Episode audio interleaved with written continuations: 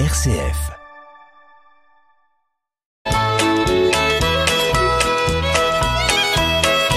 Bonjour à tous, euh, bienvenue dans notre émission Le patrimoine en question. Bonjour Marie-Laure. Bonjour Hubert. Marie-Laure, la semaine dernière, on a traité une question un petit peu complexe et on a donné rendez-vous à nos auditeurs pour la suite de cette question. Alors pour ceux qui n'ont pas entendu la question la semaine dernière, je vais me permettre de leur résumer très rapidement question d'un de nos auditeurs qui nous dit euh, au décès de sa grand-mère que celle-ci avait un patrimoine modeste qui devait être partagé entre cinq enfants, dont un était décédé.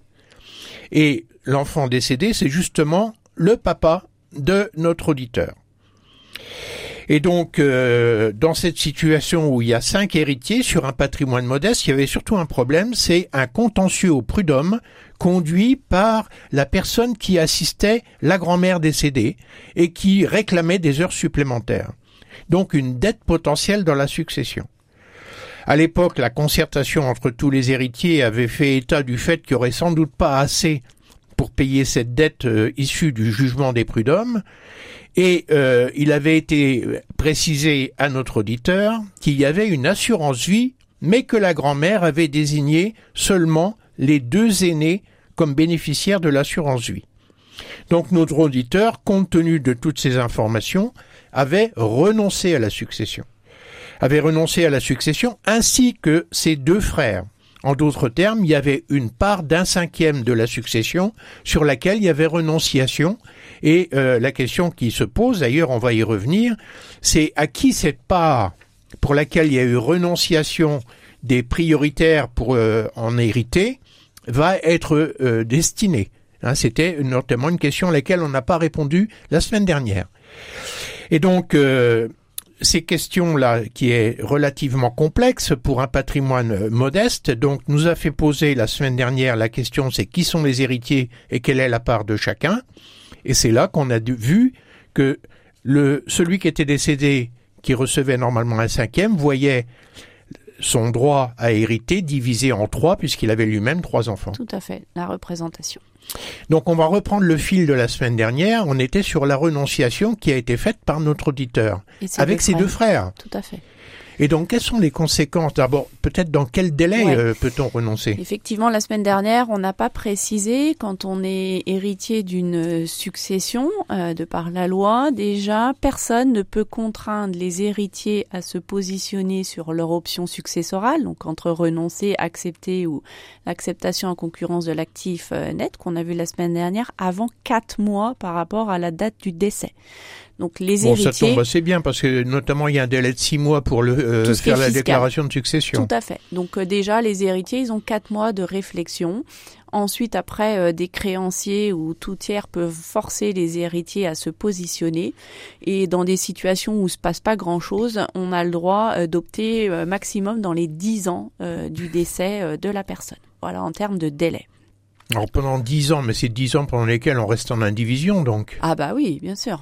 Avec une incertitude, puisqu'on ne s'est pas positionné euh, de savoir si on accepte euh, ou si on renonce. Euh, oui, on reste en indivision sans savoir quelle est la part qui revient à chacun tant qu'il n'y a pas eu de renonciation prononcée.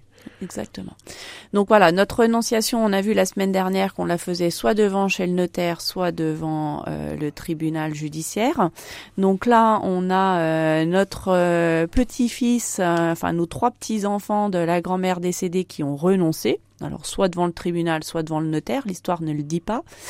Euh, ensuite, à qui va ce cinquième euh, de bien de la succession de la grand-mère? Alors en précisant que sur les trois qui ont renoncé, il y en a deux qui n'ont pas d'enfants. Oui. Et que c'est notre auditeur qui justement a un petit de deux ans. Oui. Donc euh, il y a une règle depuis 2007 comme quoi on a le droit de représenter un renonçant. Donc le quinzième qui va à notre auditeur, eh bien euh, son enfant va pouvoir euh, prendre sa part et cette partie-là. Le ptio là qui a deux ans peut venir en représentation de sa maman qui a renoncé. Oui, du papa qui a renoncé, tout à Ou fait. du papa. Ouais. Oui, oui, tout à fait. Depuis 2007, on a le droit de représenter un renonçant. Et d'ailleurs, si jamais, euh, au final, avec le contentieux prud'homme, il y a vraiment plus de dettes qu'il n'y a pas euh, d'actifs, pour que ce petit garçon euh, de quelques années renonce, de toute façon, il lui faudra l'accord du juge des tutelles. Son papa ou sa maman ne peuvent pas renoncer pour lui sans cette autorisation du juge des tutelles, puisque la renonciation au niveau juridique, c'est un acte grave, c'est un acte de disposition.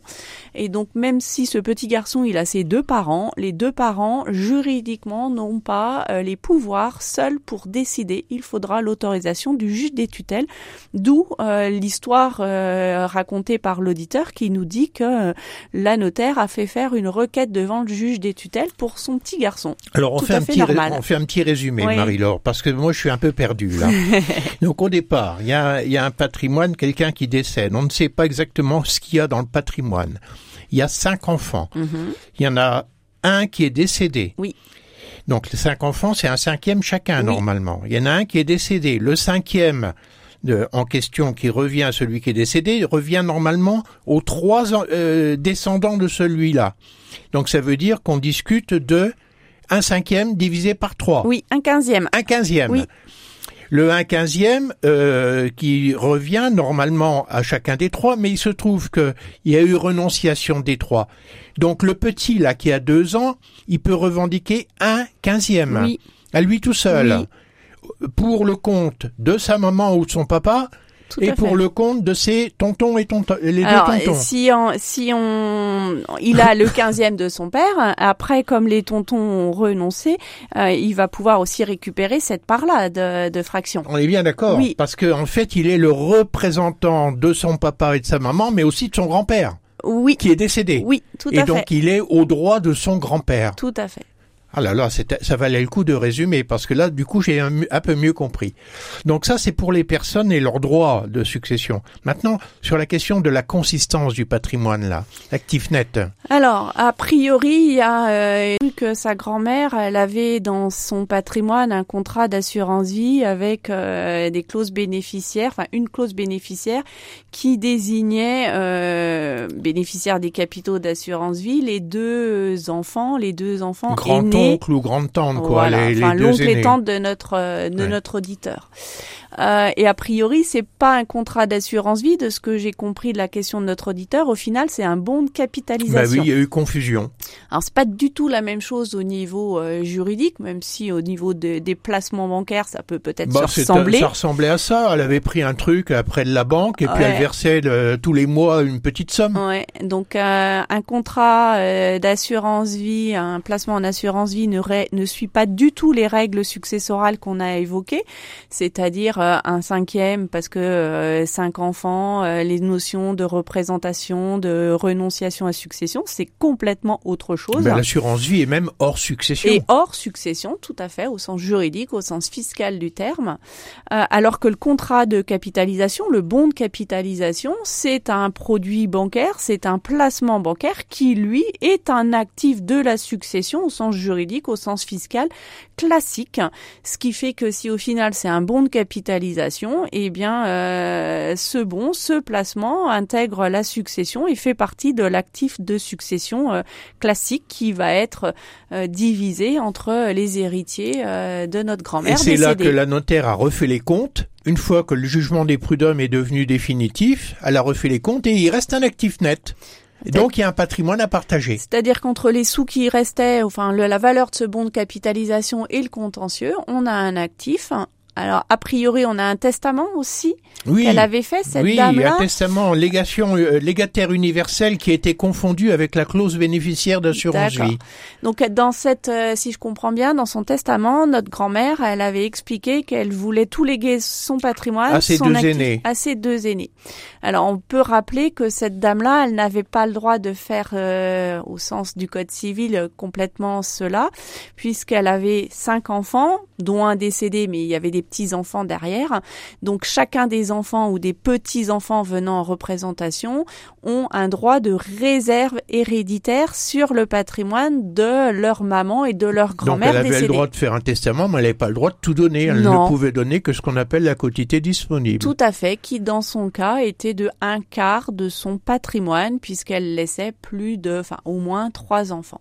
Donc elle avait le droit de donner ce quart-là à ses deux enfants et puis les trois autres quarts, eh bien on va les diviser par 5. Euh, Alors là, on va être perdu parce que les fractions deviennent compliquées. en d'autres termes, on prend le patrimoine, on prend trois quarts du patrimoine. Oui, qu'on divise par 5. Et les trois quarts du patrimoine sont divisés par 5. 5 fois 4, 20, ça fait des vingtièmes. Ça fait trois vingtièmes par et, branche. Et, comme il y a euh, eu un décès, on divise les trois vingtièmes par 3. Ouais, si ce n'est comme c'est le petit-fils qui reprend tout, puisque les deux autres ont renoncé, ce sera qu'une fois. Trois vingtièmes. Voilà. Donc, euh, ce qui permettra à chacun euh, de nos héritiers d'avoir un petit bout euh, du placement du contrat de capitalisation.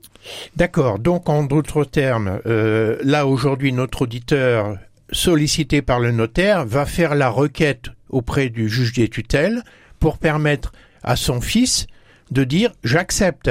Oui, puisqu'a priori la succession est bénéficiaire et le seul contrôle où, là où le juge des tutelles intervient, c'est pour vérifier si pour l'enfant mineur, on va lui laisser un actif, quelque chose de positif, auquel cas le juge des tutelles donnera l'acceptation ou l'autorisation au représentant légal, aux parents d'accepter la succession de la grand-mère, ou si jamais au final on présente au juge des tutelles une situation patrimoniale du défunt où il y a plus de passifs qu'il n'y a d'actifs, dans ce cas-là, euh, le juge des tutelles ne donnera pas l'autorisation d'accepter euh, pour le mineur la succession. Au contraire, euh, il permettra la renonciation.